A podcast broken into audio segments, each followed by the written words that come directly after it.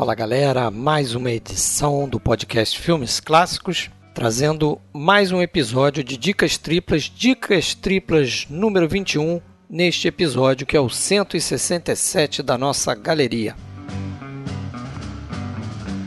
Se você já conhece o formato, sabe que a gente traz três filmes de nacionalidades diferentes que a gente entende que deveriam ser mais conhecidos por você que nos ouve e está interessado em descobrir novos e interessantes filmes. Essa é a ideia por trás do Dicas Triplas do PFC. Então estamos trazendo hoje aqui o filme de 1937 de Leo McCarey chamado Cupido é Moleque Teimoso. Depois a gente vai falar de O Mistério da Torre, um filme de Michael Crichton, em inglês, de 1951, e fechando com o filme de animação da Tchecoslováquia dirigido por Jan Svankmajer, A Viagem de Alice, feito em 1988.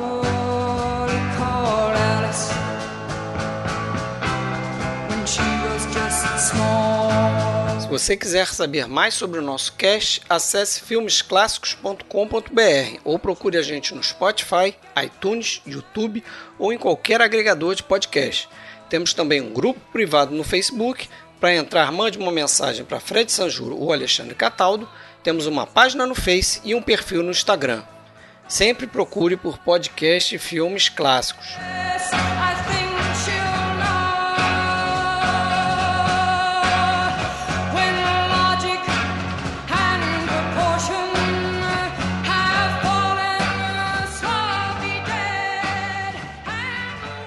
Então é isso, galera. Dicas triplas na área. Hoje estou eu, Fred Almeida, falando do Rio de Janeiro. Comigo está Sérgio Gonçalves, fala de São Paulo. Tudo bom, Sérgio? Fala, Fred, tudo bem? Tudo tranquilo. As coisas, tudo certo. Certo.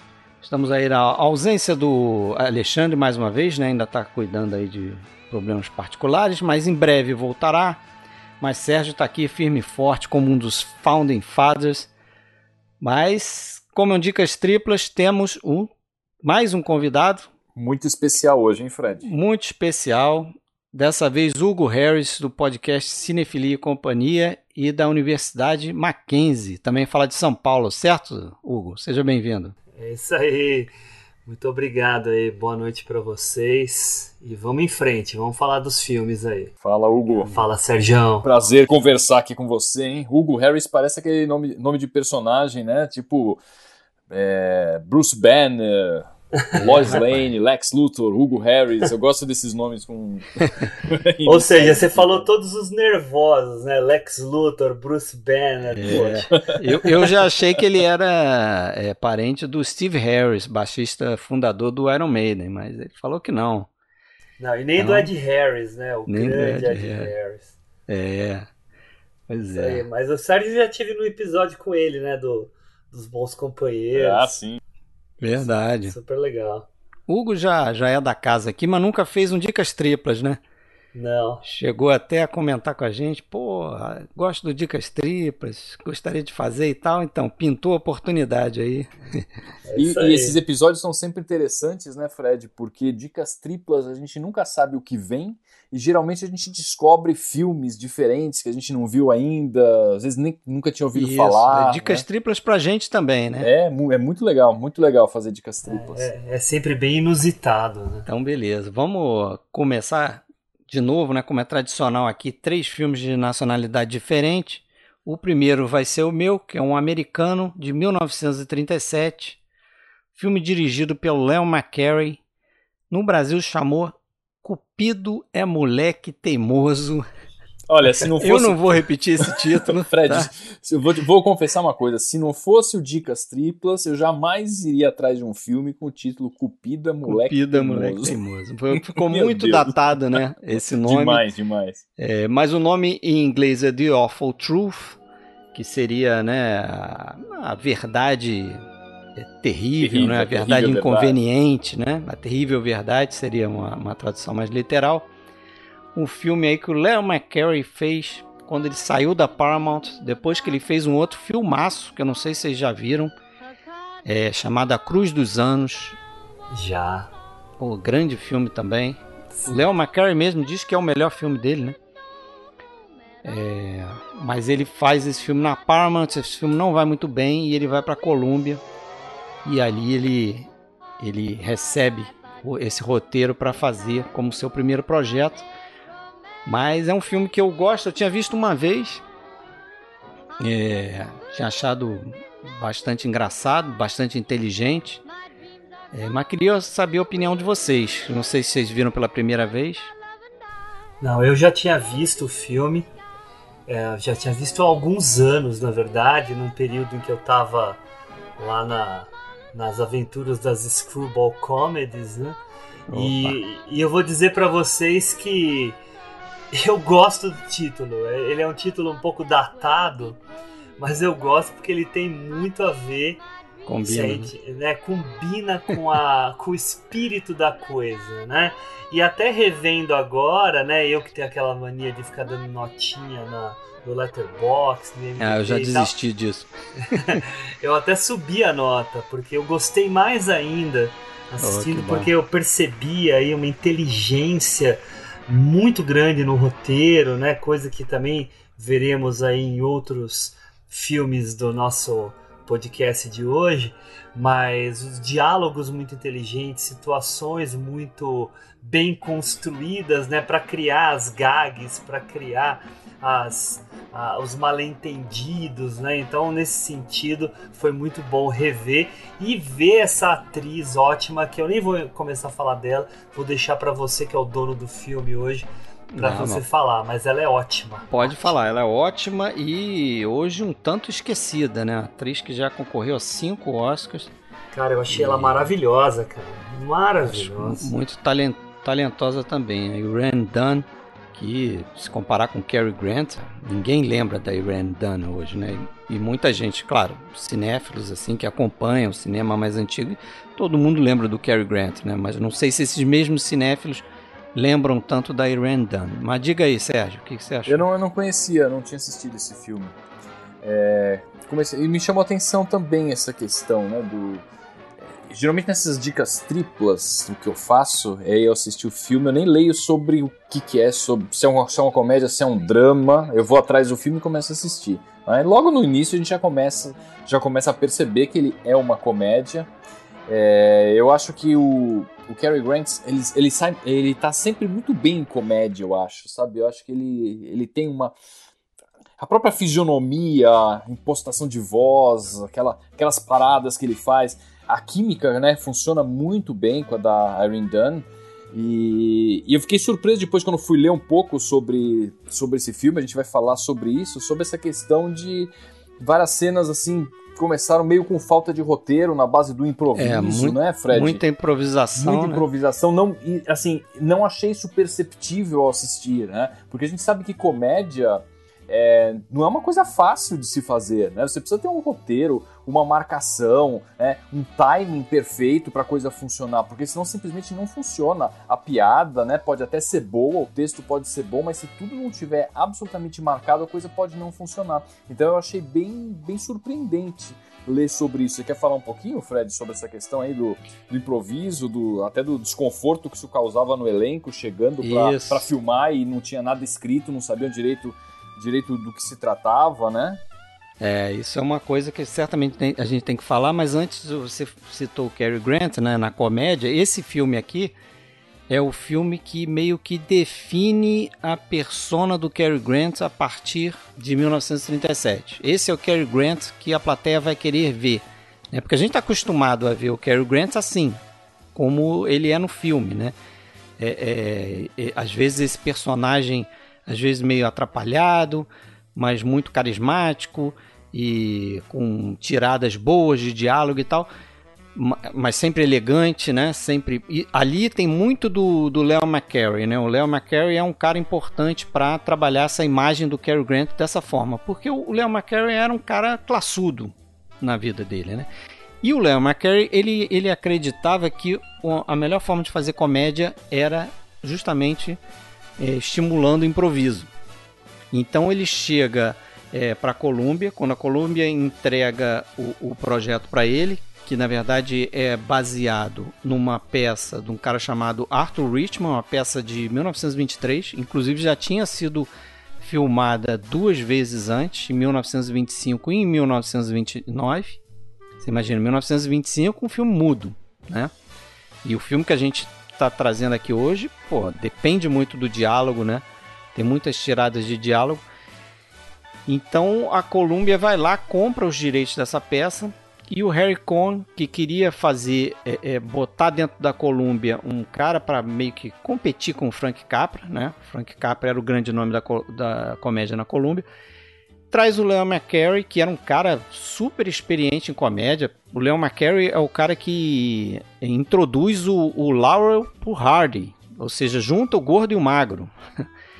Né? O McCarey fez filme com a Mae West, que era outra atriz famosa de comédia, W.C. Fields, é, filmou com os irmãos Marx, né? O Diaba 4, uma das melhores comédias dos irmãos Marx, é a direção do Leo McCarey. Então ele tinha um Ed Cantor, que era outro comediante da época também. Então ele tem um histórico já, desde o cinema mudo, né? Fazendo muito curto, com comédia. E aí ele chega e pega esse elenco, Cary Grant, o Ralph Bellamy e a Irene Dunn, e né, quando vai apresentar o projeto para para a Columbia, ele apresenta uma espécie de script fake. Assim, é um, um, um, roteiro que ele sabe que ele não iria filmar, mas é porque na época dos, dos estúdios você tinha que ter um roteiro para começar a produção. Então você precisava de um roteiro e ele não tinha. então ele dá esse script meio falso lá para a Columbia para começar a produção. E depois tem a contratação de uma, de uma moça que vai, vai trabalhar nesse outro filme que eu citei dele, A Cruz dos Anos, que é a Vinha Del Mar. Uma baita roteirista também. Ela trabalha nesse roteiro, mas no fundo, mesmo quando o McCary chega no, no, no estúdio para fazer, no, no dia a dia ali, para fazer as filmagens, reza a lenda, alguns pesquisadores dizem que ele aproveitou quase nada desse roteiro da Vinha Del Mar. Ele basicamente só pegou a ideia que ela, que ela teve de colocar o, o, o casal, né, os dois personagens, é, com supostas traições. Né? Quem não viu o filme, a gente conta rapidinho. A, a, a linha geral do filme é o seguinte: é um casal que meio que descobre a traição um do outro, eles ficam suspeitando, eles não têm mais confiança no casamento, decidem se divorciar. E nesse processo que dura, se não me engano, 90 dias, para sair o, o, o, ok lá, o baterem o martelo, né, oficialmente eles, eles estão divorciados, eles acabam se encontrando porque tem um cachorro na história, não sei o que. Em outras situações, eles acabam se apaixonando de novo, né? É, no no fundo é isso, né? A gente sabe, não, não tô dando nenhum grande spoiler aqui, depois a gente deixa para alguns spoilers específicos para falar no final, mas é, é, óbvio que vai acontecer isso. Acho que não tô. É, é né? é, é, típico do, do estilo, né? Do gênero. É. É mais exatamente. Essa, essa aventura atrapalhada, né? Que tem é. esse final gostosinho. É, é a, a, a, questão aí nem é muito o que vai acontecer, né? É como vai acontecer. Como vai Isso, acontecer, é exatamente. Eu, eu acho como, a forma como eles, eles, eles demonstram na sequência final, eu acho sensacional. A gente pode falar isso no, no spoiler lá. Mas essa, aí tem essa questão da, da, da improvisação, né? Porque o Leo McCarey chega no, no cada dia de filmagem e ele basicamente vai criando as cenas ali e às vezes pedindo para os atores criarem os diálogos, é o que, que você falaria nessa hora? Seu personagem falaria nessa hora. E isso vai criando na, nas primeiras semanas uma ansiedade enorme nos atores. O Cary Grant dizem que faz de tudo para sair do filme. Ele inclusive é, pede para o Ralph Bellamy, né, que é um outro ator no filme ali, que faz o, o que seria o futuro esposo da Irene Dunn, pede para esse cara trocar de papel com ele. Que é um cara é. também que chegou para gravar e não tinha nem ideia do que, que, era o papel dele, né? Não, não tinha nem ideia. Ele foi reclamar com o Harry Cohn, que é o, o chefe do estúdio. O Cohn não deu muita bola para ele. O Cohn também não aceitava o, o, os pedidos do Cary Grant. O Cary Grant chegou a se oferecer a pagar o resto do salário dele para sair do filme, para desistir do filme. Ah, e aí o Leo McCarey, sabendo disso, foi lá no Harry Cohn e falou assim: ele ofereceu, era, sei lá, 5 mil dólares, então eu dou mais 5 mil dólares para ele ir embora mesmo. Né? Porque ele não gostou dessa atitude do Cary Grant. Só que também dizem que depois, né, à medida que o filme foi avançando, eles foram percebendo entendendo melhor o estilo do, Leo McCarey. E o Cary Grant diz, né, depois que o, o McCarey foi fundamental na, nessa, ensinou várias técnicas para ele, né? O, o Cary Grant era um cara que veio, é, é, tinha, acho que um background de de acrobacia, de circo, umas coisas assim. Então o McCarey explora essas coisas no filme, vocês vão lembrar disso, tem uma cena muito boa que ele vai invadir o. Primeiro tem uma cena besta ali, acho, acho meio aquele besta, meio cafona, negócio do jiu-jitsu ali. Mas vocês sabem qual é a cena que eu tô a sequência que eu tô Sim, falando, que ele vai tentar entrar no, no, no que seria. Ele tá achando que a ex-esposa dele ainda tá com ciúme da ex-esposa, né? Vai pegar ela com amante, e aí quando ele abre a porta lá é um recital. E tem um monte de gente ouvindo a esposa dele cantar, a Irene Dunn.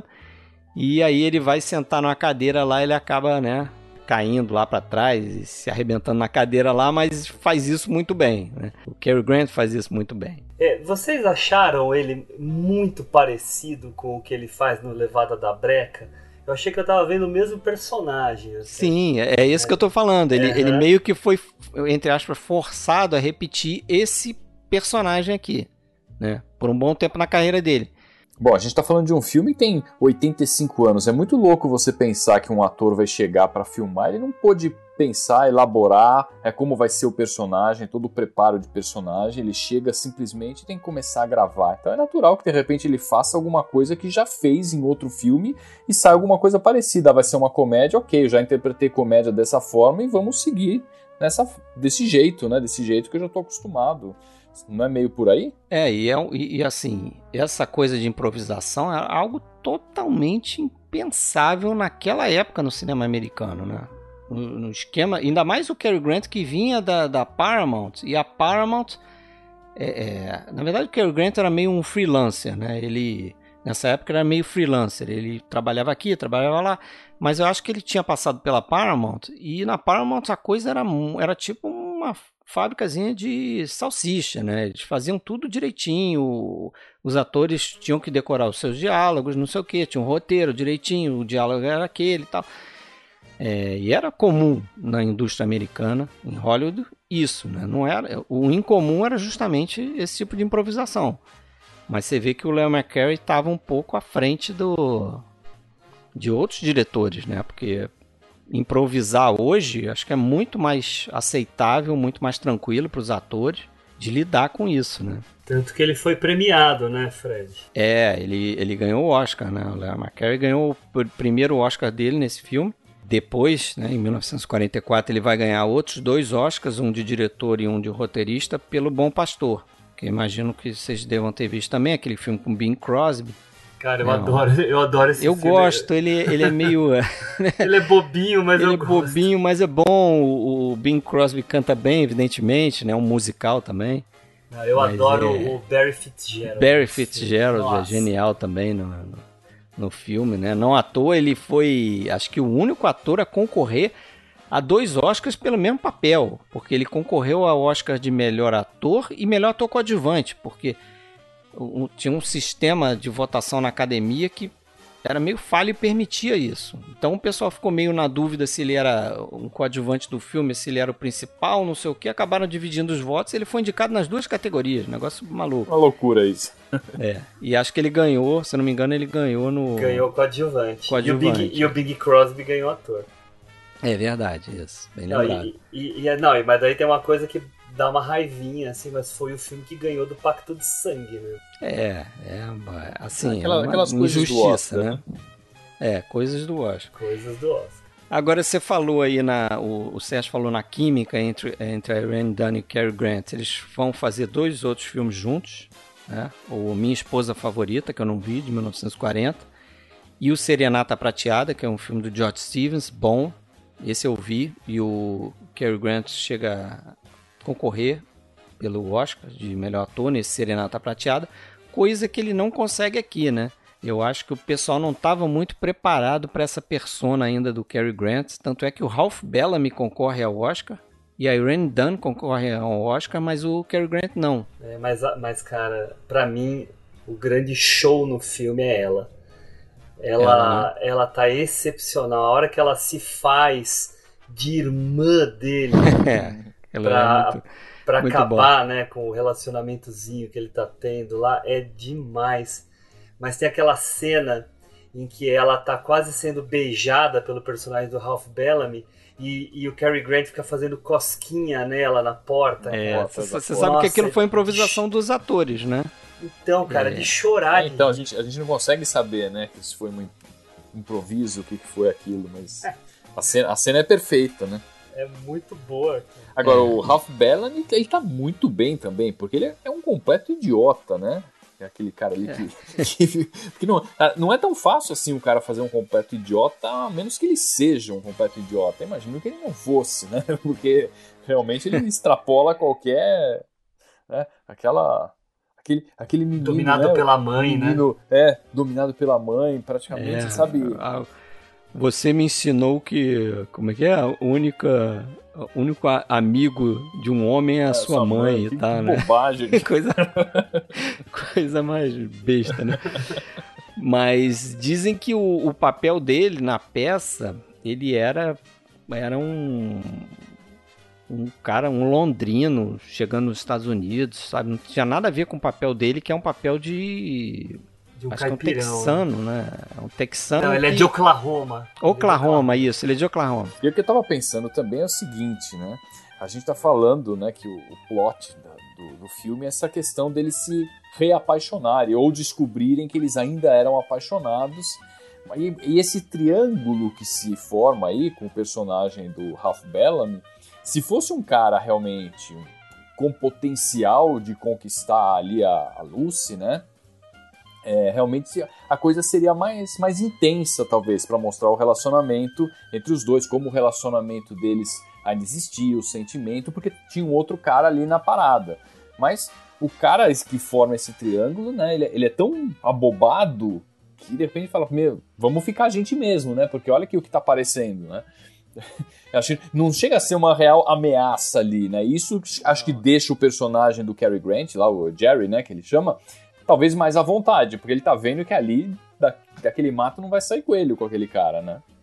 É, isso, é, isso para mim é uma, é uma forma também do, do, do roteirista, se foi o Léo McCarey que, que escreveu isso, também levar a gente pro, pro lado do casal, né? Porque você mesmo fica falando, pô, esses caras têm que se juntar de novo. Porque ela não, não é possível que ela vá ficar com esse bobão aí e o Cary Grant com aquela bobona lá né? Com aquela menina lá que é um caso dele, né? Que ele leva lá. É, é, é, mas acho que a ideia é essa mesmo, né? É nem criar essa dúvida. Poxa, será Isso. que eles vão ficar juntos? Não, tá óbvio que eles vão continuar juntos ali, porque não vai ter um outro casal formando ali, né?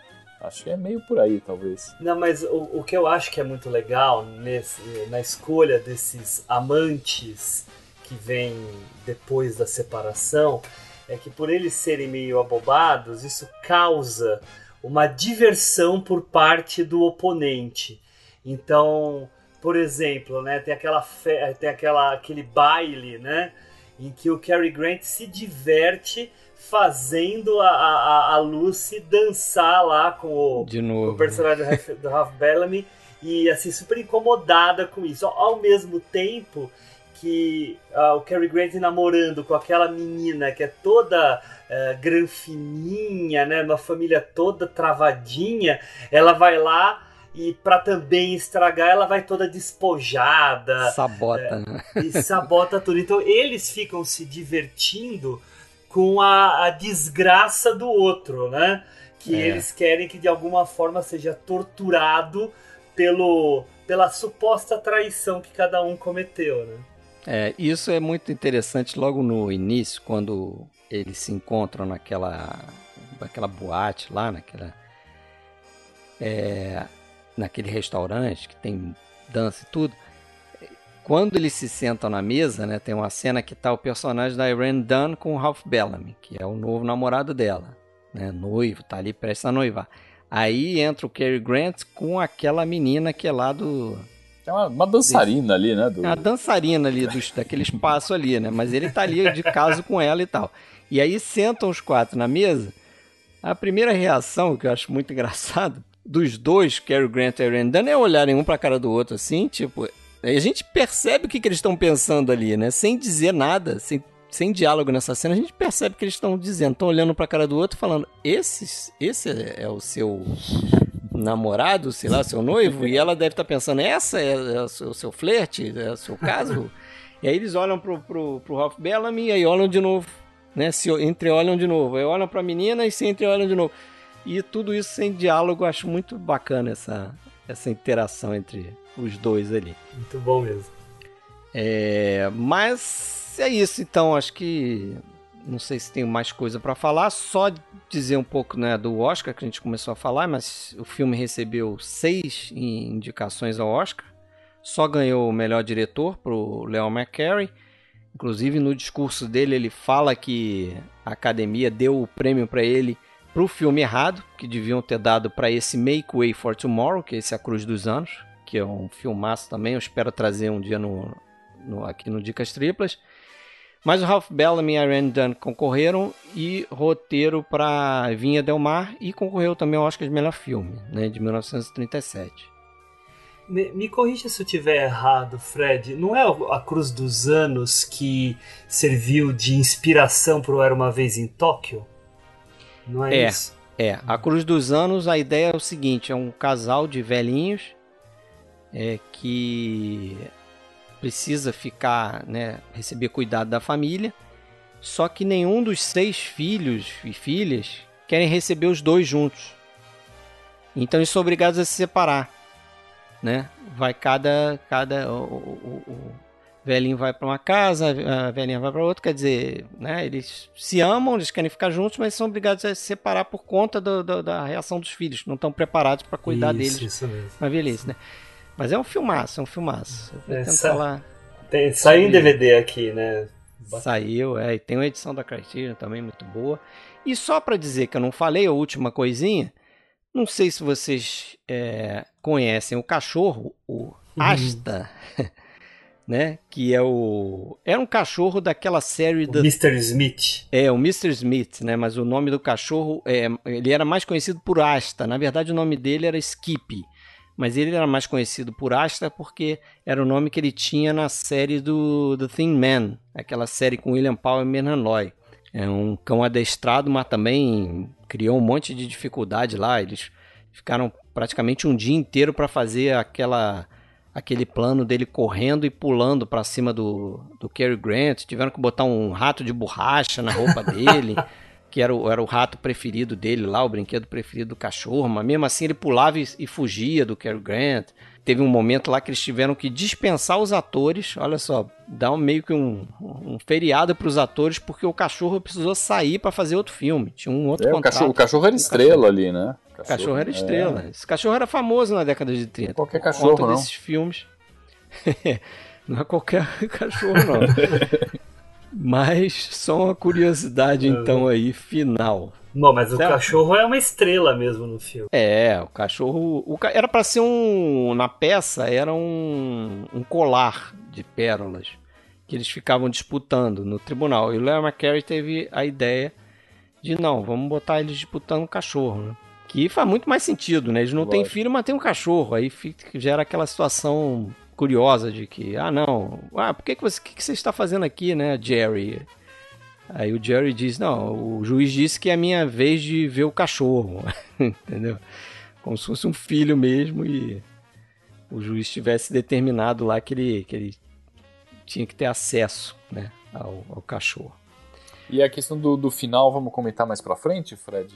Isso, vamos. Na frente Naquela a gente faz do, os spoilers. spoilers, né?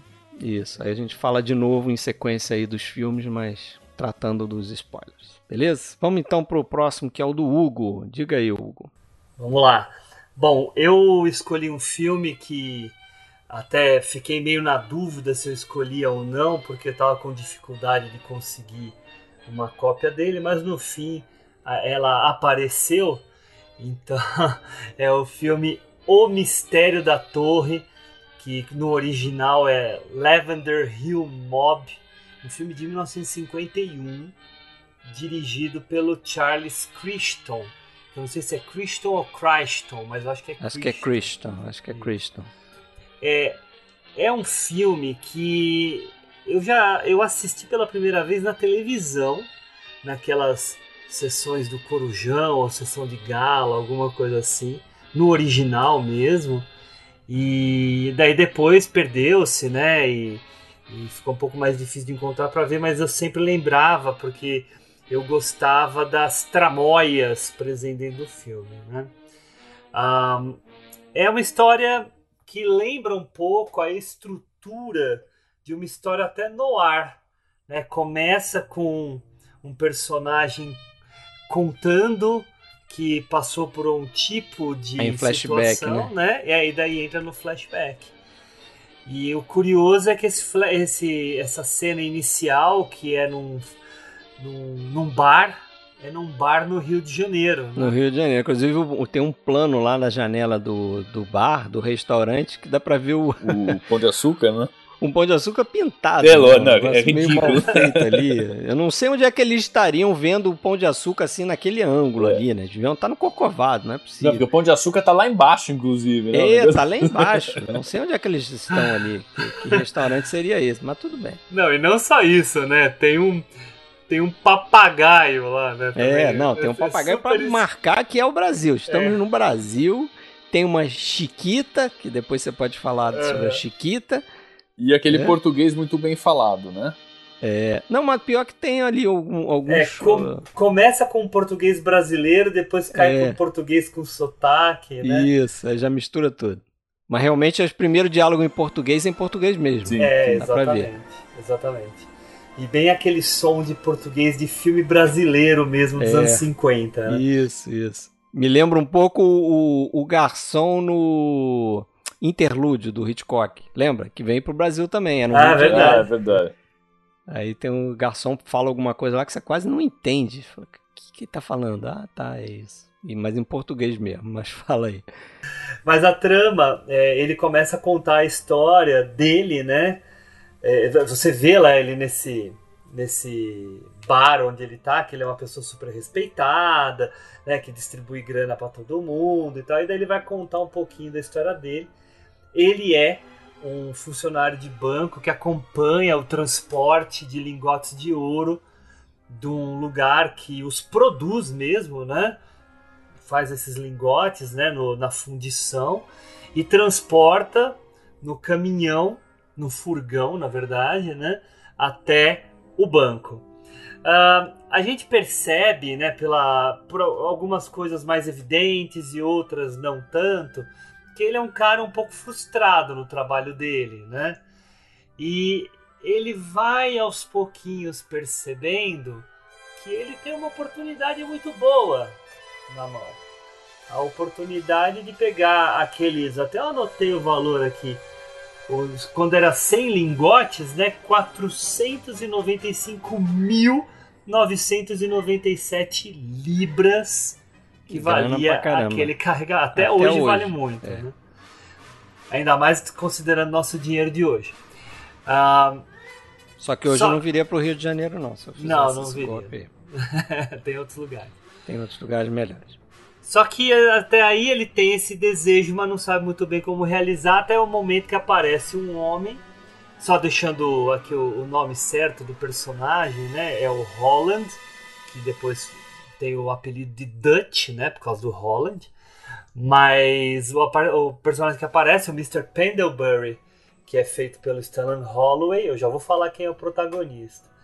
Uh, é um cara que faz Torres Eiffel de chumbo como peso de papel para ser souvenir na França. Né? Ele é um picaretão, né? Você vê que a, a loja dele, né, a fábrica dele faz souvenirs para vários países, né? Tem Buda, tem Torre de Pisa, tem um monte de coisa lá, né, que mostra lá. Ah, ele, ele mesmo diz, né, que ele faz é, coisas de péssima qualidade, de gosto duvidoso, né? Quem que ia usar aquilo, mas é o que dá dinheiro para ele, né? Exatamente. É. E aí, enfim, só para encurtar aqui, eles chegam no acordo de que eles vão achar um jeito de roubar esses lingotes, derreter e transformar em torres para poder é, contrabandeá-los para Paris e vender o ouro, né? Porque eles sabem que eles iam ser perseguidos lá na Inglaterra. Só, só complementando, né, para quem tá ouvindo, você, você falou porque as coisas eram feitas de chumbo, mas a ideia surge quando ele fala que, que a Torre Eiffel especificamente ele banhava numa tinta dourada, né? E aí que vem essa ideia dele, poxa, ele vai parecer dourado então.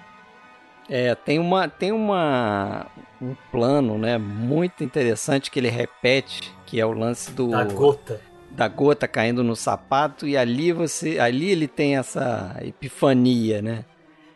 E ele percebe que a solução para o problema dele, que era justamente contrabandear isso, tá, tá resolvida, né? E aí ele, ele toca o, o golpe, né? Muito boa aquela sequência. Muito, muito boa mesmo.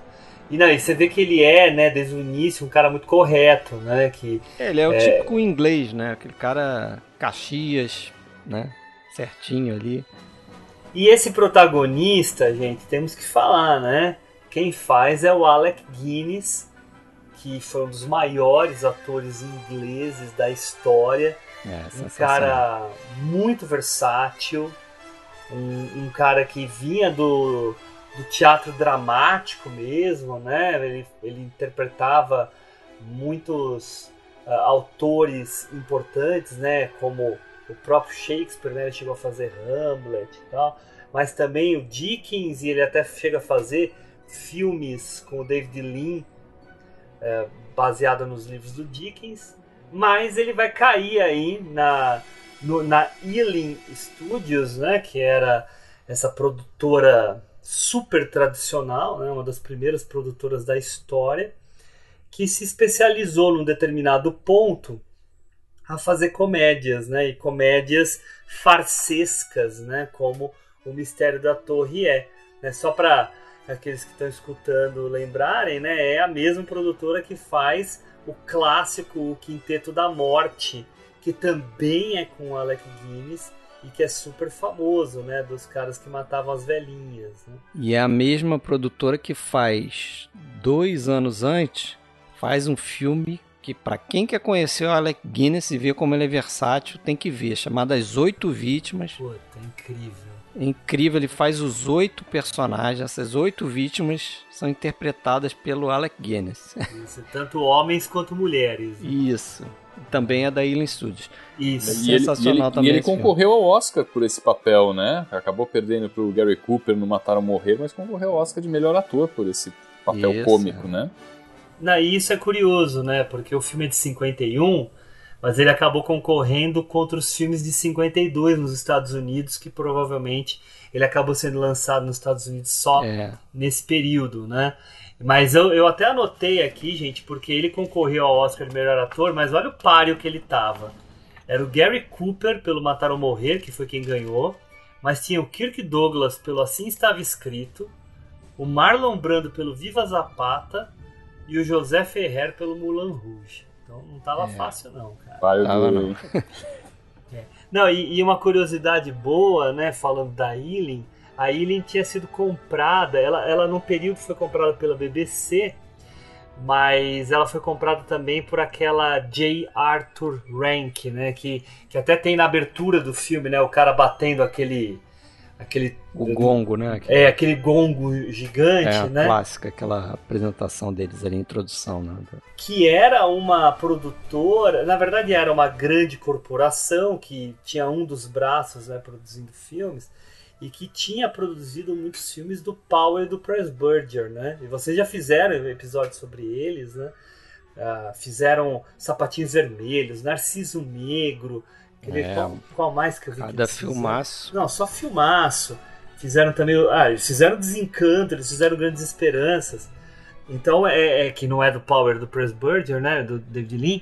Mas era uma produtora que, ti, que investia aí os seus níqueis em, em grandes produções de, de, de boa aceitação, né? Ah, esse filme concorreu em Veneza e ganhou o prêmio de melhor roteiro em Veneza, coisa que eles também fizeram no Oscar, né? Ganhou também o Oscar de melhor roteiro. Na verdade, é bem curioso também isso, porque hum, ele não ganhou o prêmio exatamente de roteiro, né? Tinha três categorias de roteiro na época. Uma era melhor história, a outra era melhor roteiro e a outra era melhor história e roteiro.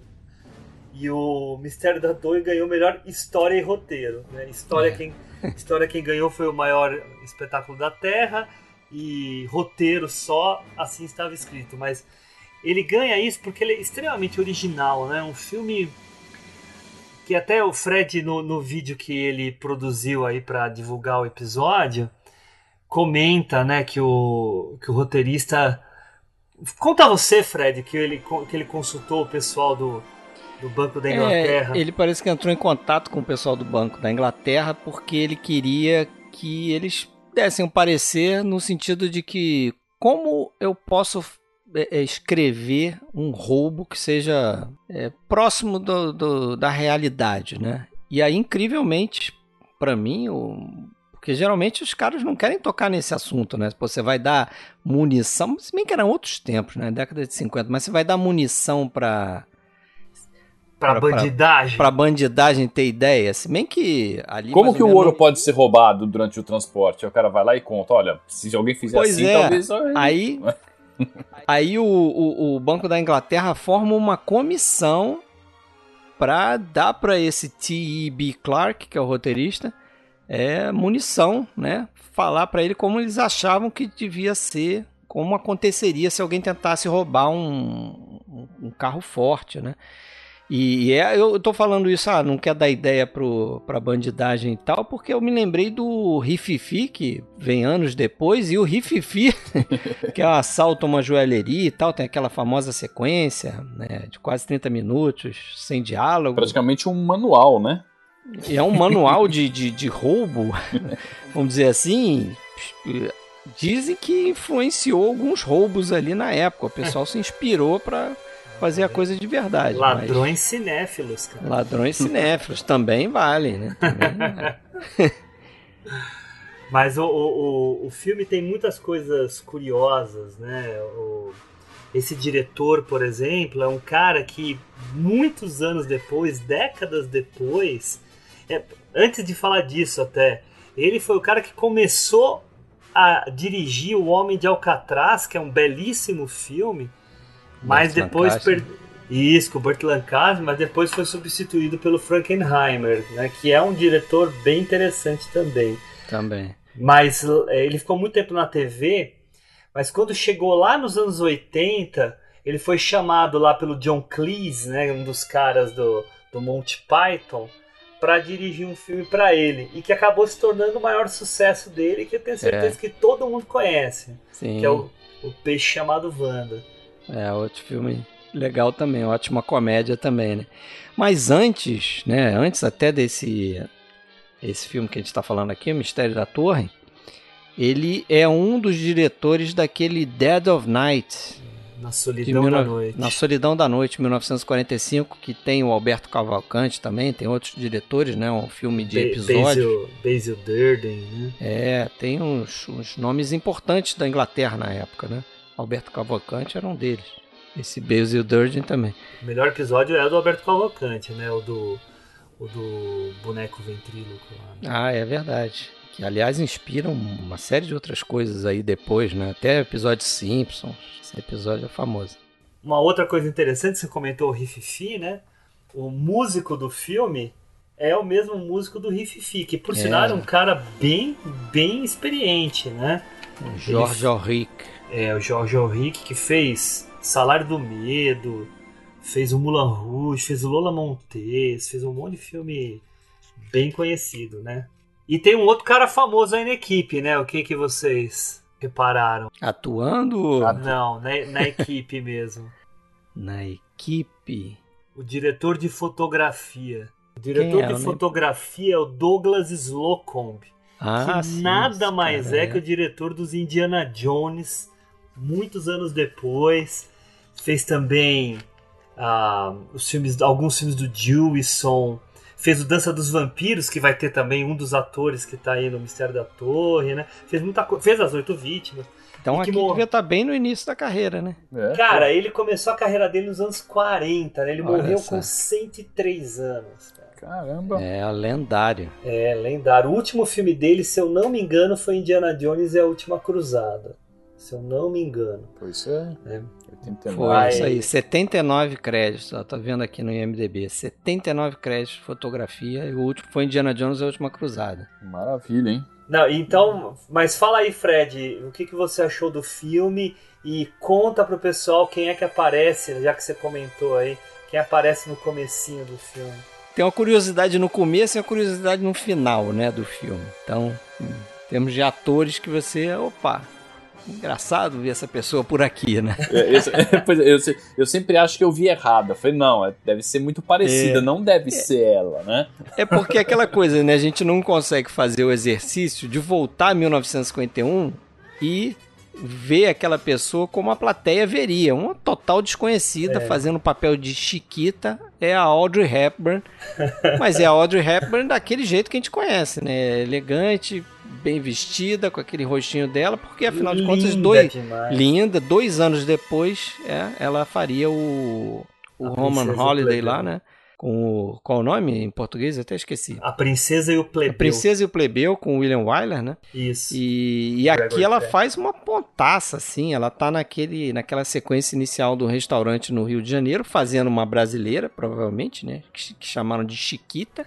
Pelo amor de Deus. É. Um nome super. Escolha de nome. Apropriado para uma brasileira. Não conheço, Chiquita. eu tenho quase 50 anos, não conheço ninguém apelidado, chamado de Chiquita. É que Moro você no Rio não de viveu Janeiro. nos anos 50. Pois é. É, né? Naquela época era muito comum esse nome. É. Muito comum, Chiquita. Mas o curioso, Fred, é que, não sei se vocês leram a respeito, o, quem trouxe ela para o filme foi o próprio Alec Guinness, né, que viu ela no teatro e achou ela incrível, quis dar uma oportunidade para ela e ela ia ter um papel maior, que eu nem sei o que seria, né? Seria um, alguma coisa além no roteiro, porque não tem nenhuma personagem no perfil dela no resto do filme. É. Mas ela não pôde aceitar, porque ela tava com um monte de compromissos no teatro mesmo, então ela ficou só com essa ponta. Ele falou: vem, aparece aqui um pouquinho pelo menos. Né? E daí ela faz essa amante dele, né? É, e assim, fica, fica alguns segundos em cena, né? Se você bobear Sim. um pouco, você não, não vê ela ali. É, mas ela tem diálogo, né? Pelo menos, é, ela, pelo menos ela, ela abre a boca. Alguma né? coisa é. lá que deve ter ganho um cachê maior aí.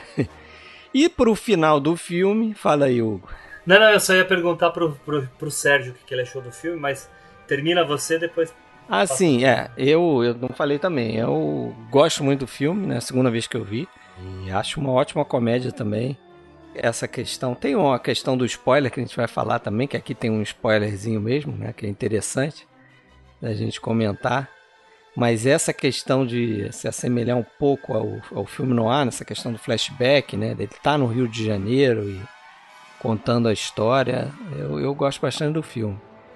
Mas fala aí, Sérgio, antes de falar o, a outra curiosidade no final. Ah, eu achei ótimo. Primeiro assim, que filme de roubo sempre é gostoso assistir, né? Seja lá qual for, filme de roubo é sempre um filme interessante de assistir. E essa é uma comédia que ela flui, né? Muito... De uma forma muito... É, fácil, né? Fácil de ver. Você assim... Parece que está vendo aquela sessão da tarde descompromissada e tudo, e você tem atores absolutamente brilhantes, comprometidos com, com os respectivos papéis, né? E a história vai te envolvendo. Ela começa pequenininha, você não entende direito aquele negócio, Rio de Janeiro, e aí de repente o personagem do Alec Guinness é aquele cara quadradinho, e aí o ponto de virada é a hora que vem o plano mirabolante, né? E aí, pô, é só diversão, é só diversão realmente, né? Inclusive com boas, boas cenas de ação, né? Isso, isso é uma coisa interessante a gente, a gente citar. Tem, tem a sequência na Torre Eiffel, tem sequência de perseguição, é, coisas Aquilo absurdas. é muito bem, legal, bem né? Aquela Feito coisa com bem back de, de projection ali, descendo a, é. a é, escada, mas, né? É, mas, a escada é. caracol, né? Tem muita gente que compara essa, essa escada com a escada do o corpo que cai, né? Que cai. O movimento. É, é, muito bem feita, lógico, você percebe ali, né, que é uma composição de imagens e tudo, mas é, é muito bem feita, dá um, dá um dinamismo ali para aquela cena, né, de perseguição e tudo. Eu achei muito, é. uma sequência muito bem feita e também a sequência depois, né, da, da parte da perseguição de carro no final, a polícia, aquela história toda. É um filme que vai ele, ele vai crescendo, vai crescendo assim, e, enfim. O final que a gente vai discutir um pouquinho depois, que teria algumas ressalvas aí, acho que vocês também, é, provavelmente, também. né? Eu também. Mas tudo bem, não chega, não chega a comprometer. Acho assim, um filme delicioso. Quem não conhece, vai atrás, né? Porque... Sim, né? e, e, eu acho até que a gente pode deixar também para os spoilers, mas tem. Eu gosto muito do que acontece em Paris, né? Sim. É muito, é muito legal, mas acho que isso também seria um pequeno spoiler, então eu vou deixar para falar depois. É, podemos falar depois. E o outra pessoa, né, que aparece no filme que eu só percebi porque li, acho desafio alguém, ah, vocês notaram quando viram a primeira vez? Não. Não, né? Que é o Robert Shaw, que fez vários papéis é, importantes, entre eles o qual o nome do personagem dele? Quint. O Quint, no Tubarão, né? Que é o cara que tem o barco lá e que é o mais experiente e tal. Ali ele já está bem mais velho, né? Mas ele faz um vilão do 007 no segundo filme do James Bond, né? Moscou contra 007. É ele, cabelo tingido, louro e tal. Faz diversos outros filmes, ele né? faz o Doyle Lonergan no Golpe de Mestre. É, é, exatamente, é o cara que leva o golpe, né? E ele faz o. Qual é o filme? É, ele faz aquele A Man for All Seasons, acho Isso. que ele tá nesse filme homem, também, ele, né? Ele é o rei, né? Ele, ele é, o, rei, exatamente. Ele é o Henrique VIII. É, então tem uma série de, de papéis importantes, mas aqui ele tá numa pontaça, ele é um técnico de laboratório lá, até numa cena importante, né? Que a gente pode comentar no spoiler. E, mas se você não sabe, você não. Eu tive que voltar e pausar e ficar prestando atenção, mas uma vez que você sabe que é ele ali, que ele tá naquela cena, você consegue identificar ele. Né? Que ele tem aquele rosto meio quadradão característico dele. Ah, sim. Quando você já sabe que é ele, é diferente, mas. Realmente. É. Primeira vez não dá pra perceber, não. Já que você tava, já que você tava puxando a capivara aí do, do Robert Shaw, tem outro filme que eu vi, que eu vi pela primeira vez dele no ano passado, que é aquele sequestro do. o sequestro do metrô. Ah, ótimo sabe? esse. Taking Puts, of Pelham 123. Isso, com... cara. Que... que tem o. Qual é o nome dele? Fazendo papel meio sério. Walter Matthau, né? Comediante. Isso, isso, que é o. Ele é o cara do metrô mesmo. Né? É. Cara, Ótimo filme. É um filme que eu já marquei aqui para trazer para cá também. Boa, boa. Nossa, eu, eu adoro esse filme. Adoro. Cara. A trilha sonora ótima. E muito melhor do que a refilmagem que depois fizeram com o John não, Travolta. Isso eu, não, isso eu nem, nem arrisquei. muito Mas, bom. Esse vai, vai vir aqui pro, pro Dicas Triplas também, pode boa, esperar. Boa, boa, boa. Só, eu só queria fazer um comentário rápido para quem gosta de geografias, né? Eu fui, fiquei curioso, né, para para saber onde era e se existia essa Lavender Hill né? E, e, fui ver que realmente existe, né? E é, é, é na, na, área meio central de Londres, só que puxado um pouquinho periférico, né? Então você vê que é um lugar um pouco mais empobrecido naquele, naquele lugar onde eles moram, né? É mais ou menos é, aproveitando, isso aqui você pode cortar depois, Fred, se quiser, mas aproveitando que o Chelsea ganhou hoje do Palmeiras. Opa, não, deixa aí. ele é. Falaram ele é... quando o Flamengo perdeu, pô. ele é na, ele é mais ou menos o, o espelho de Chelsea na, em Londres, só que atravessando o Tamisa, né? Ele é do outro lado do rio e é perto das linhas de trem, né? Então é um lugar um pouco mais afastado menos cosmopolita, né? Um lugar bem tanto que, né, a gente tem cenas que são no porto, né? É. Que o, o personagem chega a cair, né? cai no, na água, na né? Na água lá, tá todo é, vendado, né? A gente pode falar melhor no final. Agora é até interessante você falar isso porque Lavender Hill Mob, a tradução é a gangue, a gangue de Lavender Hill, né? Que seria essa rua que você falou aí. É, porque eu, quando ouvi falar pela primeira vez desse filme, né? Bem antes de vê-lo, mas esse filme, por exemplo, ele está como 17 na lista da BFI.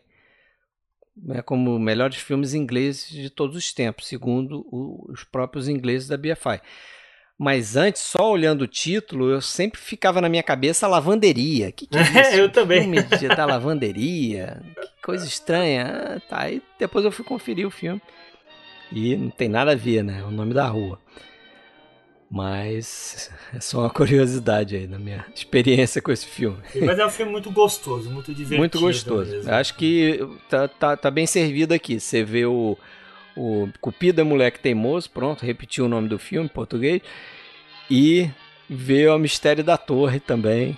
Vai se divertir bastante dois filmes bastante diferentes entre si, né? Humores diferentes, mas ambos bem interessantes. Um é amor por mulher e homem, e outro é amor pelo dinheiro, pelo ouro. Isso, Ou né, entre homens isso. também, né? Porque tem uma amizade ali. É, pode escrever. Interessante. Não, e, e, até, só desculpa, última coisinha. O ator, por sinal, que é o parceiro Stanley Holloway, ficou muito famoso fazendo My Fair Lady sendo o pai exatamente da Audrey Hepburn no My Fair Lady. É verdade, nem lembrava disso. Toca em frente aí. Interessante. Vamos lá então pro terceiro? Finalizar com um filme de 88. Diga aí, Sérgio. Um filme mais novo, de 88, com um tema muito antigo. Vamos falar de um filme tcheco, né, do diretor Jans Vankmeijer, que é assim considerado um mestre da animação stop motion. A gente vai falar do filme. O título em português eu conheci inicialmente como Alice. Existe também o, esse, esse, título em português, A Viagem de Alice. Né? Em é. tcheco é meio impronunciável, nem sei pronunciar, mas parece que em, em, inglês seria alguma coisa como algo de Alice, Something from Alice. É, seria a é. tradução do título original em tcheco, né? E esse é um filme muito interessante, a gente vai comentar por quê. Ele é altamente perturbador, mas vamos falar um pouquinho sobre o Svankmajer porque ele é um cara que, assim, não é muito conhecido aqui no Brasil, mas na, na antiga Tchecoslováquia era um cara bem famoso, que começou a, a, digamos, a carreira dele aos nove anos de idade, quando ele ganhou de Natal um teatro de marionetes. Né? É interessante dizer que teatro de marionetes tem uma grande tradição na República Tcheca, então isso não foi uma coisa assim casual.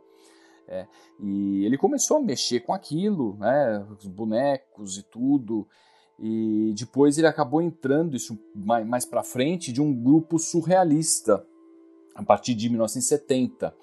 E é um grupo assim que, que já existia desde os anos 50 e ele entrou nesse grupo de surrealismo e a partir da ocupação russa, esse grupo não podia mais se expressar em espaços públicos, passaram a publicar material em livros 3D, revistas estrangeiras, francesas, suíças, suecas, enfim. Então ele estava muito integrado nessa questão aí do surrealismo e chegou a trabalhar o treinamento todo dele foi no teatro de marionetes, não só quando criança, mas depois ele foi trabalhar com o teatro de, de marionetes e acabou desenvolvendo muito é, dessa técnica, né?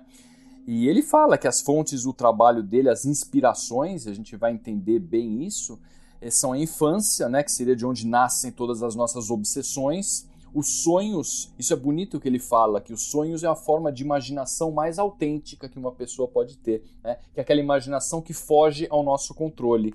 E também ele fala sobre o erotismo, que seria a base de toda a criação, que não entra muito nesse filme aí da, da Alice, não diretamente, mas em algumas outras obras dele a gente vê realmente isso, né? Mas é, ele tem muitos, muitos curtas-metragens. Ali que ele faz a escola dele nos anos 60 e 70, escola no sentido de aperfeiçoar a técnica mesmo, né? Sim, claro. Fazendo curtas-metragens em stop motion, né? Tem muita coisa ali. Ele faz quase 20 curtas, não sei se todos com stop motion, né? É, é a, maior, a maior parte, assim, a técnica de animação dele era stop motion. Eu não cheguei a ver todos os curtas, eu vi alguns curtas só. Ele usava também uma técnica que ele usa em alguns longas metragens, né? Que é chamada pix, pixelation. O que, que ele fazia com isso? Ele fazia junto com stop motion, porque é muito comum ele ter atores reais ali contracenando com o, as criaturas, objetos, enfim, que estão sendo animados em stop motion. Então ele fazia também a filmagem do ator em stop motion. Então o ator movimentava aos, aos poucos também para quê? Para gerar uma sincronia entre a imagem que está sendo formada né, do, do objeto que está sendo animado por stop motion e a movimentação dos atores. Então você percebe isso em alguns, em alguns filmes deles. Tem, tem um filme dele que a gente pode até falar rapidamente depois que chama Conspiradores do Prazer, que tem algumas cenas que isso é muito nítido, né? Essa técnica da você, percebe o ator se movimentando em stop motion também. E se a gente for ser bem é, purista, né? Todo cinema na realidade é um stop motion, né? Uma sucessão de fotos, de frames que são parados. É. O que acontece é que quando você está fazendo uma, uma, um, um ser animado que está se mexendo, você não precisa de ninguém para, você não precisa parar a câmera para animar aquela, aquela, aquele personagem, né? no stop motion você é quadro a quadro, você quer animar. Eu acho eu sou particularmente muito fã dessa, dessa técnica de animação, porque assim, é, ela demanda um trabalho, uma dedicação, um esmero para você ter aquele resultado, né? Que é, eu acho simplesmente fantástico.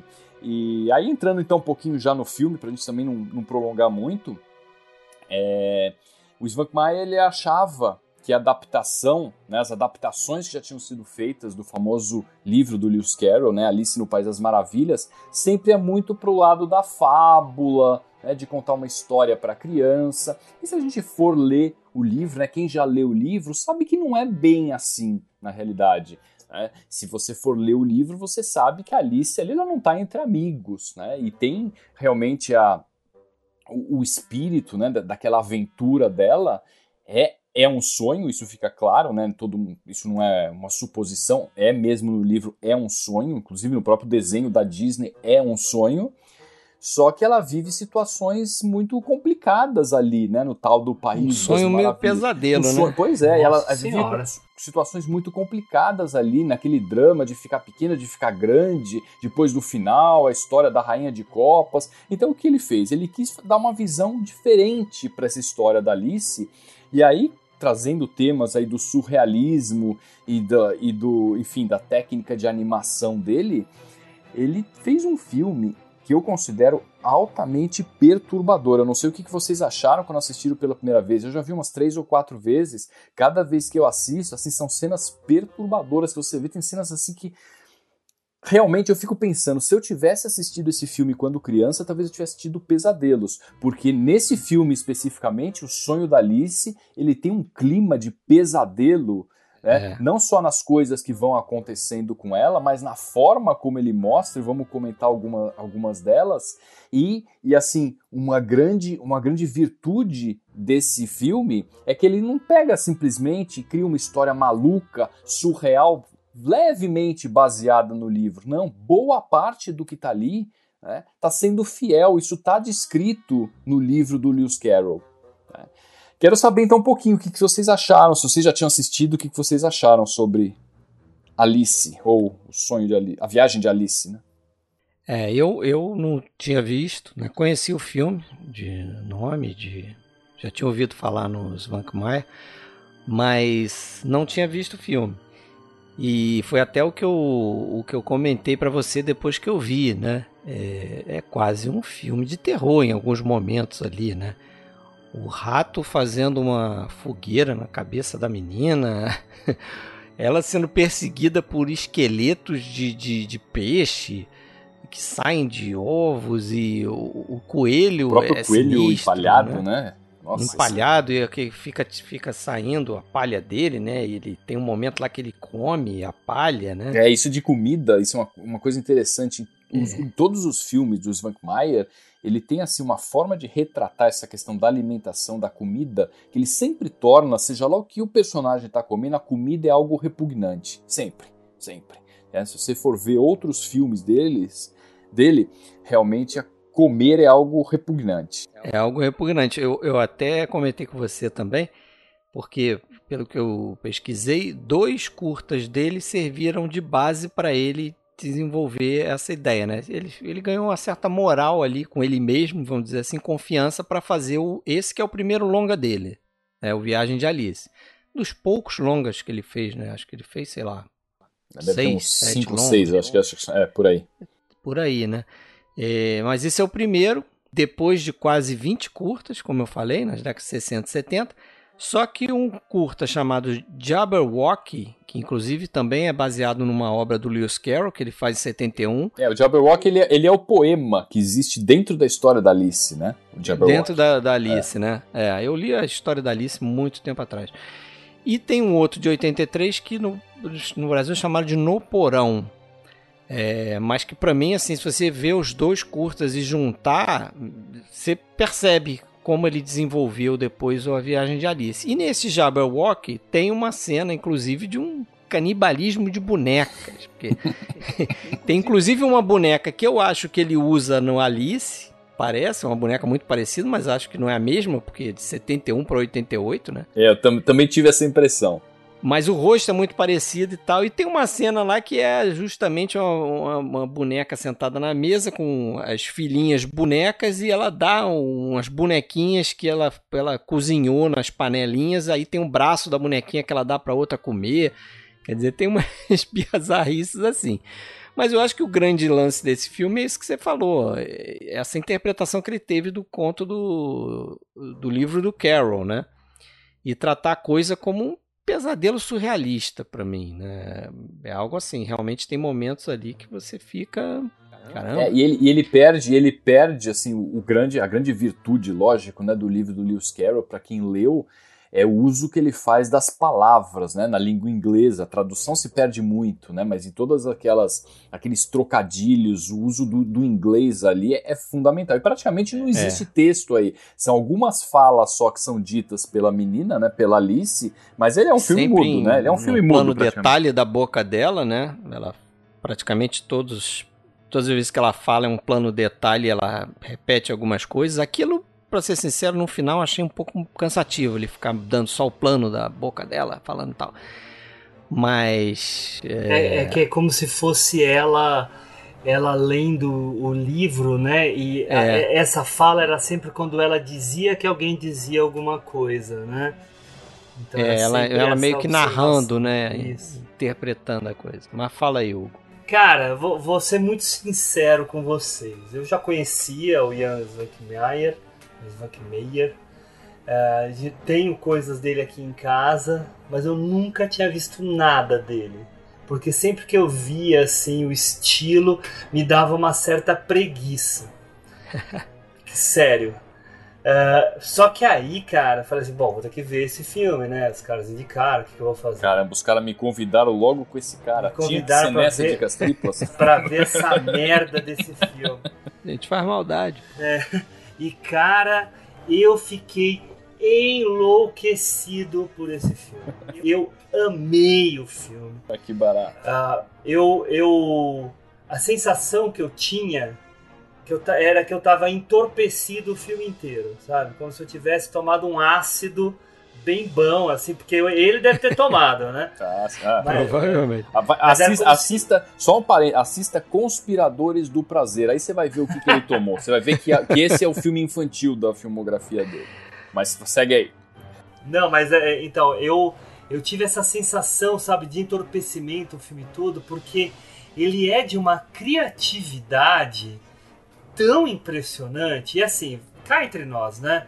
A gente já é meio vacinado quanto às técnicas cinematográficas, narrativas e tal, porque a gente já viu muita coisa, né? Então, cara, para surpreender pessoas que já viram muita coisa, é um pouco mais difícil. Esse filme, cara, eu, assim, a cada coisa que aconteceu, eu falei assim: meu Deus, eu não acredito que ele tá fazendo isso. Nossa, olha esse recurso que ele fez. A menina olhando por dentro da janela e essa montagem que ele faz desse plano dela que ela parece gigante para aquilo que está dentro da casa, né? Daí o, o aqueles, aquele grito daquele bebê, ele jogando a, a, as panelas na direção dela, né? O, o, o coelho, né? Isso das, das panelas até é, uma coisa que ele faz muito bem, isso em todos os filmes, é o uso do som. O som, a sincronia do som é, é magnífica e fundamental para a gente ter a, essa sensação do realismo né, da, da cena em stop motion, né? Não, e, e não é só isso, ô, ô, Sérgio. O que eu achei muito impressionante é o uso dele do interno e do externo, né? Porque ele brinca com ela enclausurada naquela casa que ela entrou por meio da gaveta, né? E que fica parecendo que ela tá dentro mesmo da mente dela mas tem momentos em que ela tá numa parte externa, em que ela corre nesse, nesse estilo stop motion, né? Que você mencionou, né? Esse pixelization aí, e que eu acho que é assim que fala. Uh, uh, que também impressiona muito a gente, né? E ele não tem pudor para nada, né? Ele, ele vai, pega a menina que é uma atriz, uma criança, e aí ele vai lá e diminui ela e transforma uma boneca e depois ele é. cresce ela e ela cresce com uma casca de boneca. E, e, aí ela se rompe assim e sai como se ela tivesse vestida nessa casca de boneca. Mas e, e aí entra isso que vocês estão falando de ser um pesadelo, né? O fato de ser essa é, é, é, é, a gente experimentando um pesadelo, porque a gente vê filmes que a gente tem essa sensação, até a gente fala de alguns, né, que ah, é como se eu estivesse um pesadelo. Cara, parecia que eu tava dentro do pesadelo é, do é cara dentro mesmo. De um pesadelo. E eu, eu acho uma coisa legal que ele faz é que o pesadelo dela, a mim me parece uma forma estranha de escapismo dela, porque uh, na sequência inicial do filme, não sei se vocês tiveram a sensação, mas para mim é uma coisa muito morosa, assim. Ela tá na, na beira do lago, aí tem aquela morosidade, ela tá jogando pedrinha na água, com a cara assim meio triste, tipo, nada acontece né, aonde eu moro, né? Parece que ele mora, ela mora com a mãe e tal.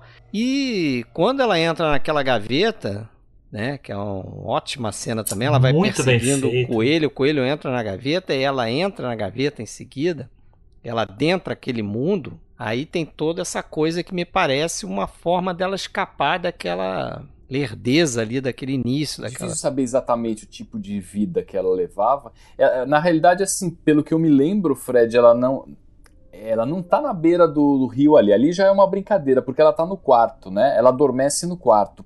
E isso que o Hugo falou. Ela fica jogando no... no na xícara, né? As pedrinhas. Na xícara, isso né? Isso que o Hugo falou é a sensação. Mas ali então ela já tá escapando, ela já tá, aquilo ali já é parte já, do sonho. Já é, já é imaginação dela. Ela tá, acho que naquela, naquele momento, sabe? Pré pré-dormir, ela tava com sono, aquela aquele ócio, ah, não fazendo legal, nada. Não, não, não pensei dessa forma. Jogando umas, pe jogando umas pedrinhas ali e ela acaba dormindo no quarto. E é isso que o Hugo falou, a sensação é exatamente essa do pesadelo, não só pelo, por tudo aquilo que a gente vê, aquelas coisas repugnantes que acontecem, né? Aquela sensação de, de sufoco, meu Deus, eu estou numa situação, olha que, que criaturas que estão aparecendo. Mas uma coisa que acontece muito, e isso é real, né? Nos nossos sonhos são formados por imagens, lembranças e coisas que estão no nosso subconsciente.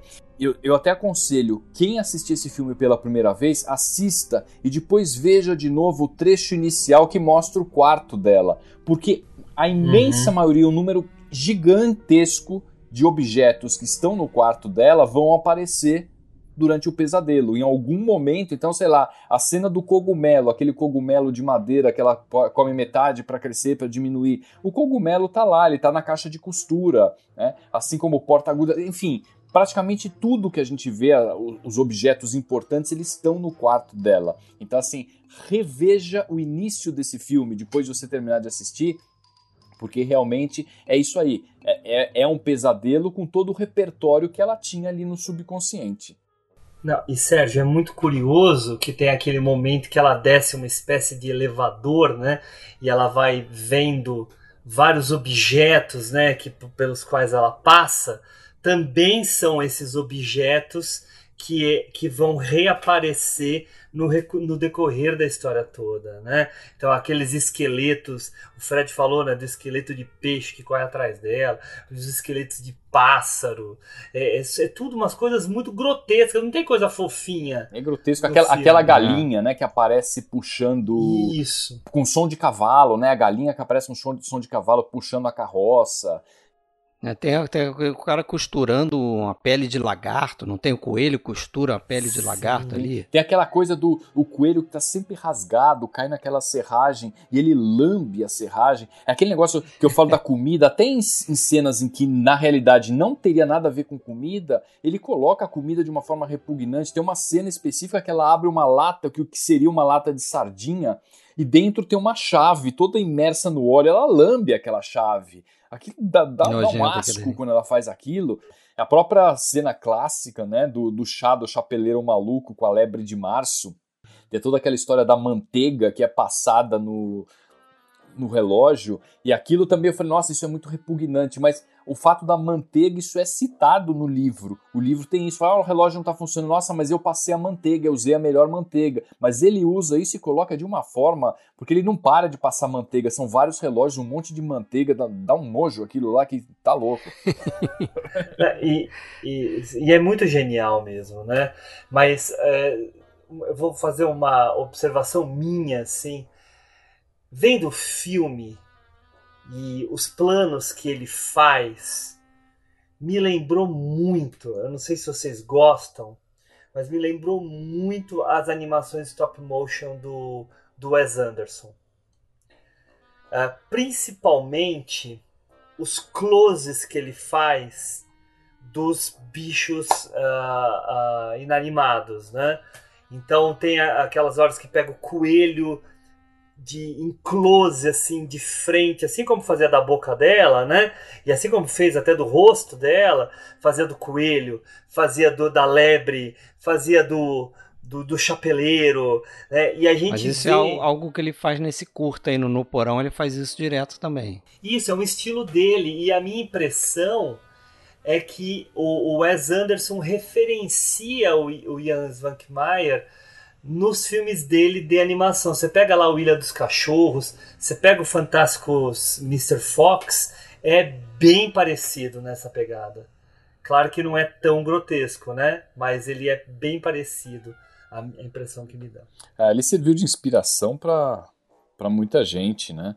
Ah, o próprio próprio Tim Burton, outro cara que é super fã dele, a gente percebe uma referência muito clara, é o Guilherme Del Toro, é, quando você vê esse, esse curta que o Fred falou aí, O Porão, ele lembra muito, em muitos aspectos, o Labirinto do Fauno. É impossível pensar que aquela, que aquela imagem de, de pesadelo mesmo do Labirinto do Fauno, o cara não tenha se inspirado nesse, nesses curtas, nessa obra do Svankmajer. Né? É, ah, é realmente... Mas é olha, olha que curioso a tua... A, só estou te interrompendo, mas de propósito, Sérgio, mas olha que curioso a tua menção do Guilherme Del Toro, porque você falou no começo, né, da, do Alice no País das Maravilhas ter sido tratado como conto de fadas. Sim, estou ansioso. Acho que eu já sei o que é, você vai falar. Você já sabe onde eu vou chegar, né? Estou ansioso. Porque o Del, o Del Toro tá fazendo Pinóquio, né, Exatamente. né, cara? E, o vai ser um é, E por que, que eu tô ansioso? Justamente por isso. Por, embora assim eu seja apaixonado pelo filme da Disney, do Pinóquio, eu acho que a Disney fez um filme muito melhor do que o livro do Carlo Collodi. O livro tem coisas bizarras, né? coisas bizarras, como por exemplo, uma coisa que muita gente não sabe, mas que logo no começo do livro o Pinóquio mata o grilo falante. Eles matam o grilo, ele mata o grilo, joga um negócio e esmaga ele na parede. E obviamente o, a Disney não colocou isso dessa forma. Então eu tô curioso que o, o que, né? que nas mãos do Del Toro vai acontecer com o Pinóquio. Estamos aguardando. É. Grilo esmagado, com certeza. o grilo, o grilo já apareceu no teaser do Pinóquio que já está aí disponível. É verdade, já, já vi outro dia também. É, eu acho que é isso. Aqui não tem muito, né, do que a gente falar e evitar spoiler, porque a gente tá falando da história da Alice, que todo mundo conhece, né, Fred? Acho que é. a gente pode até concluir já essa questão desse filme aqui. É, eu acho que é um filme que vale a pena ser visto. Não é um filme para criança. Falar, ah, vamos assistir a historinha da Alice. Para criança pequena, isso vai assustar. Né? Do, eu não conheço todos os, os longas do Svankmajer, mas tem um que é bem interessante também, que é o Pequeno Otic, uhum. Little Otic, que Otesa, o bebê né, toco de árvore. É, do bebê toco de árvore, ele é baseado, na verdade, num, ele é baseado num conto de fadas, né, numa, num conto de fadas da tradição do folclore tcheco, sobre um casal que descobre que, não podendo ter filhos, eles adquirem um bebê que o cara corta de uma raiz e esse bebê toma vida, na verdade, ele cria vida e passa a crescer, ele tem um apetite voraz e passa a comer tudo, inclusive pessoas. Então, é um negócio pesado também. e, e, e, é uma. E, e, não, ele fica enorme, assim, e os caras têm que trazer comida para ele. Enfim, é um negócio assustador, super Outro perturbador. Infantil, né? E é uma crítica dele também à sociedade de consumo e tudo. Eu, é. acho, eu acho que é um filme bem interessante e vale a pena, vale a pena ser visto. Esse outro que eu citei algumas vezes, Conspiradores do, do Prazer, é um filme de gosto altamente questionável, tá? Assim, eu particularmente não gostei do filme. Eu acho que o filme tem coisas assim que me lembram, me lembrava, sabe quem? John Waters. Sabe umas coisas assim é. que é, é, é Bem é, bizarras. Bizarro, bizarro é, a palavra. Bizarro ele não, não tem propriamente uma história. Quando você lê a sinopse em algum lugar aí, o Fred comentou até outro dia, não bate muito com o que a gente vê. Mas se você quiser ver, depois de Alice, algum outro filme, eu sugeriria esse aí, o Little Optic, que é de 2000, que é, que é bem interessante também. E acho que essa, essa que é a dica, sabe? Para quem conhece a história da Alice, já leu o livro, né? É, a Alice tem uma importância fundamental na história da animação, porque inclusive o próprio Walt Disney começou com curtas misturando animação com, com, com pessoas reais, né? com live action das histórias da Alice. Algumas pessoas acham que ah, o Walt Disney entrou na Alice na, na produção dele, né? do, do filme aí dos anos 50, e na realidade não, né? É, Alice é super importante na história da animação, e aí veio o Svankmajer e fez essa, eu acho que é a obra-prima dele, né? Eu acho que ele não vai superar isso, ele já tá com é, seus eu não 80. vi os outros filmes. É, não, vi, não vi todos para dizer, mas, mas o que eu já li é considerado realmente a obra-prima dele e e fica a dica aí, quem quiser ver alguma coisa. Esse é um filme para ser estudado, dá para dá pra você escrever um livro sobre esse filme, cara, de tanta coisa que ele tem. É, e, ele, e ele usa, é, só, só comentando como ele usa, né, o, os bonecos, as coisas, as coisas são feias, são velhas, então o próprio coelho que ele usa ali para fazer a lebre é um bicho, é, seria um brinquedo que ninguém mais usaria, um brinquedo antigo, velho, que estaria jogado num canto, Podre, ele usa. Né? É, é, podre mesmo, ele usa essas coisas que são assustadoras, né? A boneca, a própria boneca que é Alice, você olha ali, ela parece uma Annabelle quase, né? Você tem medo daquela boneca, né? Você olha, essa boneca não é legal, ela não, ela não é simpática. Um olho preto, é, então, purão, assim, meio esquisito. E, e o, então o conjunto de tudo isso que ele vai mostrando, né? Cria realmente esse ambiente altamente assustador, bizarro, grotesco e por isso maravilhoso. É isso aí. Vamos então falar dos spoilers, dos filmes que tem spoilers.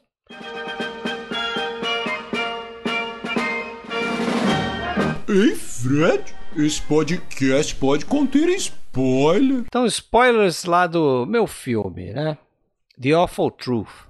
A gente comentou um pouquinho, chegou a iniciar, falar um pouquinho da sequência final, né?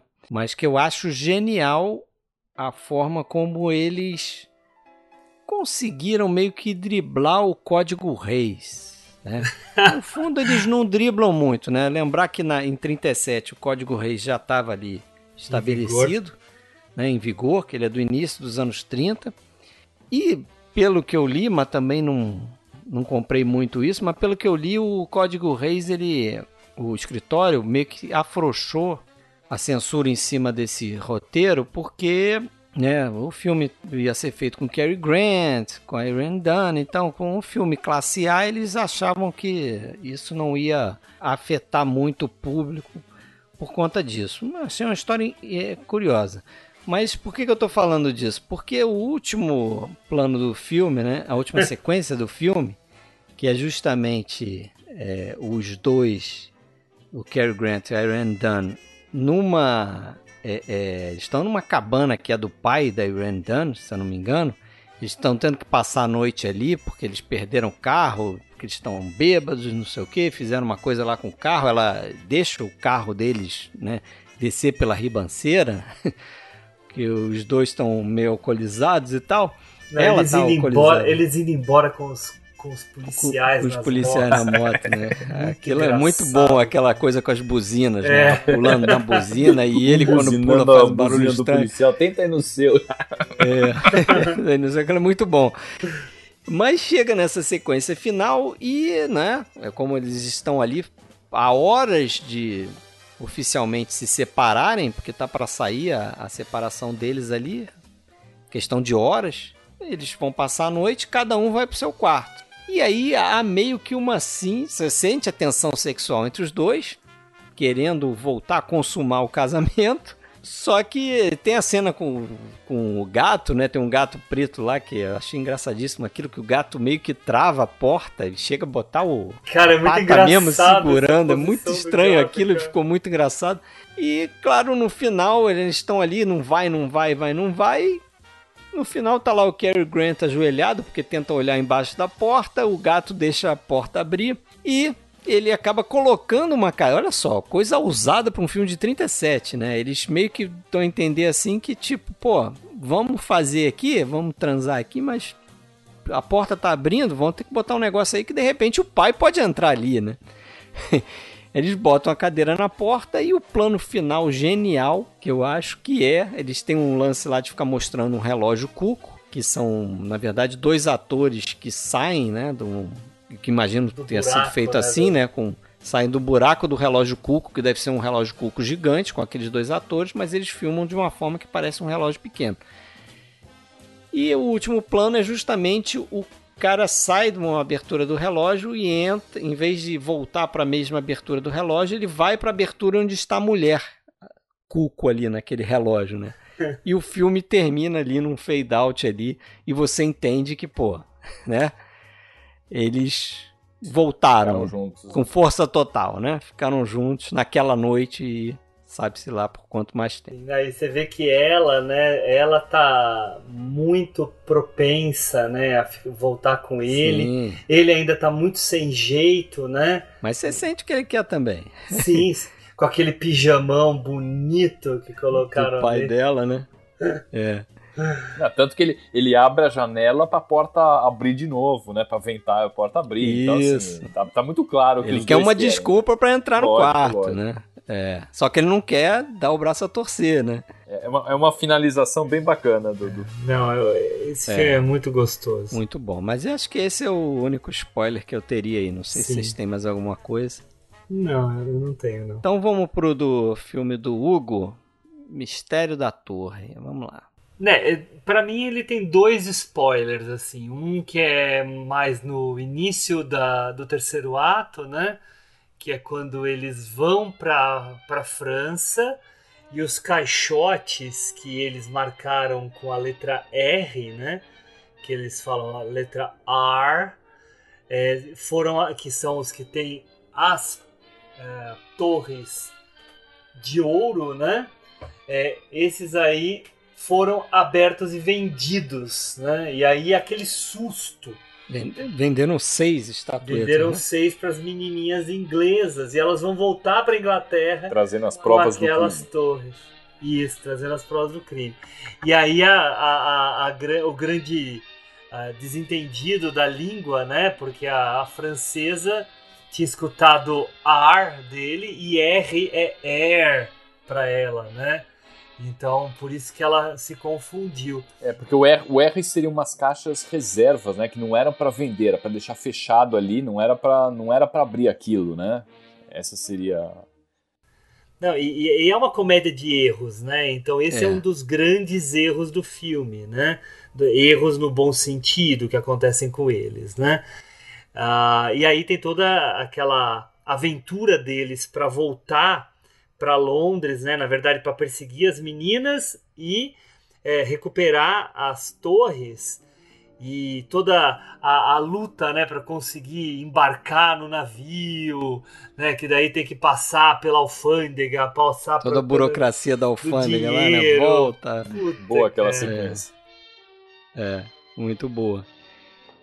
Agora tem ali nesses momentos finais algumas coisas que eu chamei de liberdade de roteiro, né? Assim, por exemplo, eles, eles indo atrás das, das, das estatuetas e todas, todas as meninas estão com as estatuetas na escola, né? Foi economia de roteiro, de locação, de tudo. Bota todas as meninas estão incrivelmente com as estátuas é, que não eram na escola, levaram para a escola no mesmo dia. Né? Aí tem uma questão de uma certa idiotização da polícia, que às vezes eu acho estranho, né? Também, assim. Muitos filmes acontece isso, tá? É evidente que não compromete o filme, mas. É, é, é, é o coisa... espírito Keystone Cops, assim. Isso, né? exatamente. É. é Keystone Cops. Os policiais meio bobões. É, pô, liberam o personagem lá do Stanley Holloway por quase nada, assim, porque o. Uhum ele, ele manda um. Ele fala alguma coisa que a pessoa que está acusando ele. Ele fala que, que o quadro. Acusar, né? o ah, quadro, o quadro vale. Custava 10 libras é. e não 5. Daí o cara Isso, vai embora cara... e não, não presta queixa. Vai embora para tentar recuperar o quadro, né? Vender decentemente. Ah, deixa a queixa para lá. Aí eles liberam ele, né? Que também é uma parte dessa comédia de erros, né? Porque ele é preso é, não pelo crime que ele está cometendo, mas é por uma distração dele, porque ele está lá olhando os quadros desse vendedor na rua e ele está tão é, pensando no, no que, que ele tem que fazer ali no momento do assalto ao furgão né, da polícia lá, o carro forte. Da polícia, não, do banco. Que ele meio que sai com o quadro de perto da, da vendinha do cara e o cara já tinha tido um, um roubo ali de quadro e aí acusa ele, né? O, o, personagem do Stanley Hollow. Ele acaba na delegacia. Mas esse desfecho foi curioso. E Mas... aí o, o, grande spoiler é voltar para o Rio é. de Janeiro e a, a, a hora que o Alec Guinness levanta, né? Que o Dutch levanta com aquele cara, com o interlocutor dele que tá sendo super um super ouvinte, né? Ouvindo a gente não sabe quem é, né? É, a gente, a gente tem a impressão que é um amigo é. dele, né? É. Levanta e daí a gente vê que ele tá algemado, sendo é, levado. É, na verdade, embora. o cara tá conduzindo ele provavelmente para voltar para Inglaterra para ser julgado, né? Ser preso e processado. Né? Importante é que pe pelo fato deles terem fugido do jeito que fugiram, né? E o, até o Pendlebury se sacrificando para o Dutch ir embora, ele só ficou com aqueles poucos lingotes de ouro. Não, na verdade, com, a, com as torres, né? Com, a, com aquelas cinco torres, é. né? Com aquelas cinco torres que deu 25 mil libras para ele. Já deu para ele fazer uma farra no Rio e, de Janeiro. E pô. deu para fazer um, um, ano de farra. Ele pegou todas, né, Hugo? Porque ele, quando ele chega ah, na é estação verdade. policial, ele rouba a última que estava sendo testada lá. Você tem toda a razão. Você tem toda a razão. Ele rouba do Robert Shaw. Robert Shaw. Ele, ele foi com as 6, exatamente. E daí é 25 mil libras, que é o que dá para fazer por um ano. E daí dá pra fazer uma festa com o Audrey Hepburn. É, e aí, e aí ah. dizem que, na realidade, eles colocaram esse, esse tom aí, né? moralista do cara realmente ser preso no final visando o mercado americano, né, que talvez não recebesse muito é. muito um filme que de, que de repente deixasse aí o ladrão livre, né, morando para sempre lá com a Chiquita no Rio de Janeiro, já pensou? É, e que é uma herança, que não é nem herança, né? Tava em vigor do próprio Código Exatamente. Reis, que o Fred acabou de. É, então... E essa história de fugir para o Rio de Janeiro, imagino que tenha sido inspirada, né? Aí eu já não sei a questão da história mesmo, da cronologia, mas imagino que tenha sido inspirada na situação daquele cara, do, do grande assalto de, de, do trem, parece. Sim, sim. Teve na Inglaterra e o cara. O Biggs lá? É, e fugiu pro Brasil, né? Ronald Sim, Biggs, né? Morou aqui por décadas. É, imagino que tenha sido antes, né? De 51, quer dizer, Quer dizer, o Brasil, Brasil era o destino tranquilo pros ladrões. Vamos pra lá, é... vamos lá, que lá, lá a coisa é, não pega. Isso aí. Não, isso porque lá já tem um monte que não é pego, né? Você é só mais um, né? Isso aí é parte da visão do estrangeiro do nosso país, né? Até eu citei naquele, naquela live que a gente fez de metalinguística, que eu citei lá o documentário, né, a, chamado Olhar Estrangeiro, da Lúcia Murat, se não me engano. É da, é da Lúcia. Que ela, ela mostra justamente isso, a visão a visão do estrangeiro através do cinema do, da nossa terra aqui, né? Ó, Sexo. Por, por, incrível que pareça, o... Foi depois. Foi depois, foi Aí, em 63. Aí, inspirou o cara então, hein? Tá vendo? Ah, é o Rio de Janeiro que eu tenho que fugir. Curioso isso. Curioso. Maravilha a imagem que vai ficando, né? É, interessante. Mas tem mais alguma coisa aí, senhores? Spoilers do Alice, você falou que ah, não eu tinha. Acho que spoiler do Alice não tem, não tem muito, né? não tem muito, falar, é só né? essa questão que acho que eles deixam mais evidente. Quando ela acorda do sonho, você inclusive vê as cartas em cima dela, você Ali eu percebi, antes do, do que o início, como você falou aí, né? Dá para notar no quarto dela que tem os objetos que ela carrega, entre aspas, para dentro do sonho. É, no final, quando, a gente, quando ela desperta do sonho, ali fica mais evidente, porque tem carta. É, mas é rápido, né, dela. Fred? É rápido. Se você olhar de novo, depois assiste o comecinho só, O começo faz isso. assim, ele faz um traveling pelo quarto dela e mostra um monte de objetos que um aparecem, né? Coisa, né? Vou fazer e, e isso dizer, com certeza. É, e para não dizer que não tem nenhum spoiler, né? Tem a, aquele, aquele temperinho final lá que quando ela acorda, ela olha, tá no quarto dela, ela olha para lá a tal da gaiola e o coelho sumiu. E o coelho não tá Isso, o coelho não tá lá. Exatamente, Aí, bem lembrado. É aquele. Aquela Opa. cerejinha, né? Opa, cadê o não, coelho? Pra não falar que tem um spoiler pra gente contar agora no é, final, é. né? E tem a gaveta, tem aquela gaveta também dentro da, da gaiola quando ela tá acordada, é. né? A mesma, a mesma é, gaveta onde tava a tesoura e a roupa dele do início. Ali é o terror final, o coelho tá solto. É, o coelho, o coelho era, era real. é. é. Mas é isso aí. Muito bem. É isso aí. Então, muito bem. Gostei bastante. Belo papo aqui. Valeu, Hugo, pela visita mais uma vez. Obrigado, obrigado. É um prazer aí estar com vocês. É sempre muito divertido, sempre muito gostoso. Próximo episódio a gente volta com Napoleão. E aí deve ter Alexandre, deve ter Rafael também. Certo? Grande filme do Abel Gance de 1927. Nossa. Napoleão. Certo? Obrigado então aí pela participação. Valeu, Sérgio. Eu que agradeço, foi ótimo. Ótima conversa. Hugo, muito legal conversar com você de novo. Ah, também, Sérgio. Foi muito bom mesmo. E até a próxima, então. Abraço!